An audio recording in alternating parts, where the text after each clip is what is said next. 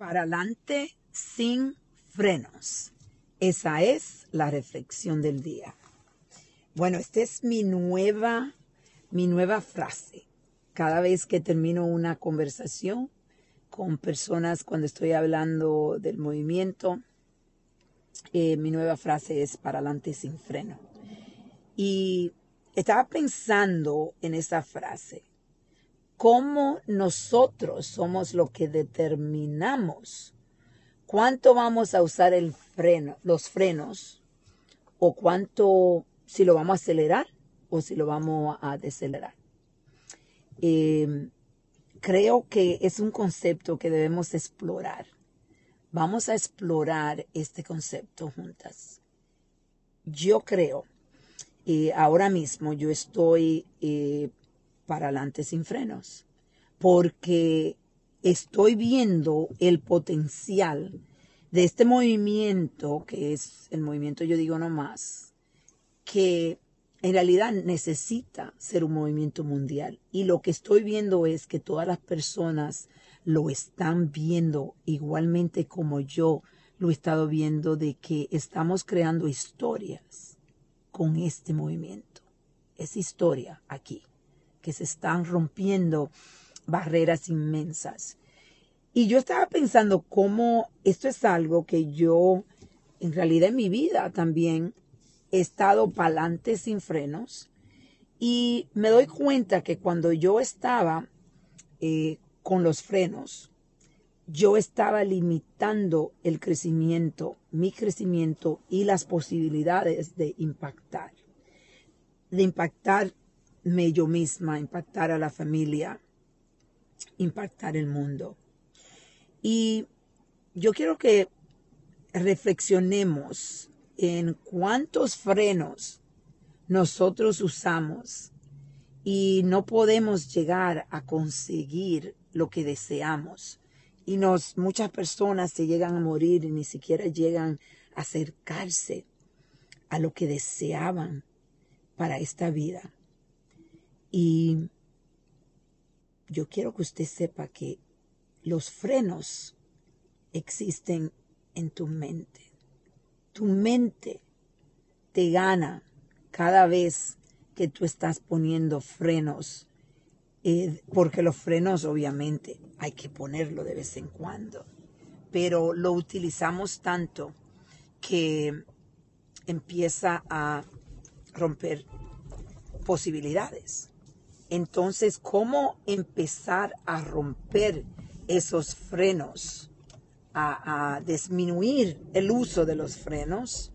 Es conociendo primeramente que lo estás usando, que lo estás usando obsesivamente. Me recuerdo de, una prima mía que era como una tía porque ella era mayor. Ella, cuando ella eh, manejaba, eh, le encantaba poner los frenos y me estaba poniendo tonta cada vez que yo ella manejaba. Y llegó un tiempo donde yo dije sabes qué lo siento mucho pero yo no puedo dejarte que tú manejes. Yo tengo que manejar porque los de la forma que tú manejas me está mareando.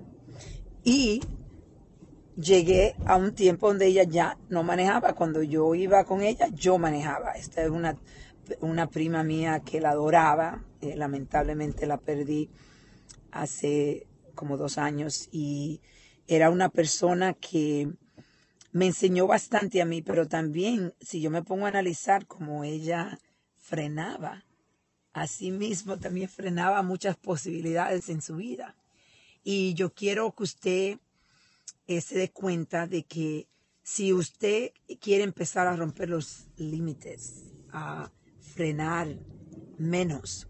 Tiene que traer el conocimiento de lo que lo está haciendo y entender el por qué lo está haciendo. Conocerte. Empiezas a conocerte, empiezas con la curiosidad, empiezas a, a cerrar esas, eh, esos capítulos donde lo tienes abierto y no lo ha terminado porque no tuviste la oportunidad quizás de cerrarlo con las personas que que te hirieron.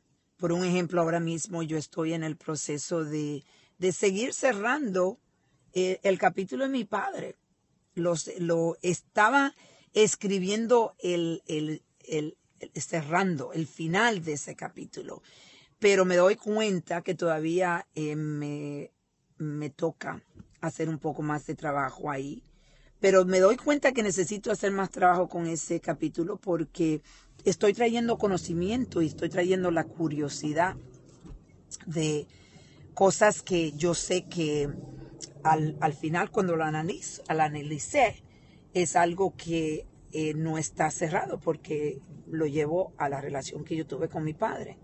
Pero muchas veces tú no tienes la oportunidad de cerrar esos capítulos, entonces no significa que no puedes cerrarlo, significa que tienes que buscar una forma diferente de cerrarlo. Yo voy a escribir una carta este fin de semana, una carta a mi padre, donde yo eh, cierro el capítulo con él de la forma que yo quería cerrarlo y no tuve la oportunidad porque nunca tuve la oportunidad de hablar con él. Sí tuve la oportunidad de perdonarlo, pero en realidad nunca tuve la, la, la oportunidad de hacerles esas preguntas y de, explicar mis sentimientos y voy a hacerlo escribiendo, escribiendo esa carta para cerrar este capítulo. Hay diferentes maneras. Lo, lo importante es empezar a buscar las diferentes maneras. Pero si no traes el conocimiento de que necesitas cerrarlo, entonces no puedes hacer el trabajo porque no crees que lo necesitas. Y ves por eso que hoy estoy compartiendo esta reflexión contigo para que puedas reflexionar y reconectar.